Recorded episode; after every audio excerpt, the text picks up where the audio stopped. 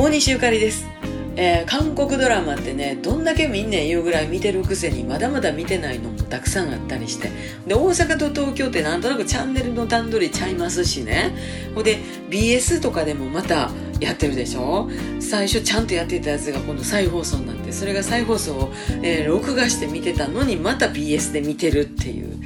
ね訳が分からんことしてますけどあのトンイっていうね有名な作品があるんですけれどもあのホジュンとかイさんとかサンドとかオクニョチャングムこの辺全部同じ監督が撮ってるんですけれどもまあようできてるドラマでキャスティングもね可愛らしいちっちゃい王子様出てきたりするんですよね。もうなんかこう胸を打たれるストーリーやったりとかしてもうこれだけはやめられまへんな。あ感じですけれども今日そのトンイが再放送の再放送の再放送で、えー、最終回やったんですね。明日からまた寂しくなります。どんだけみんなに。また明日大西ゆかりでした。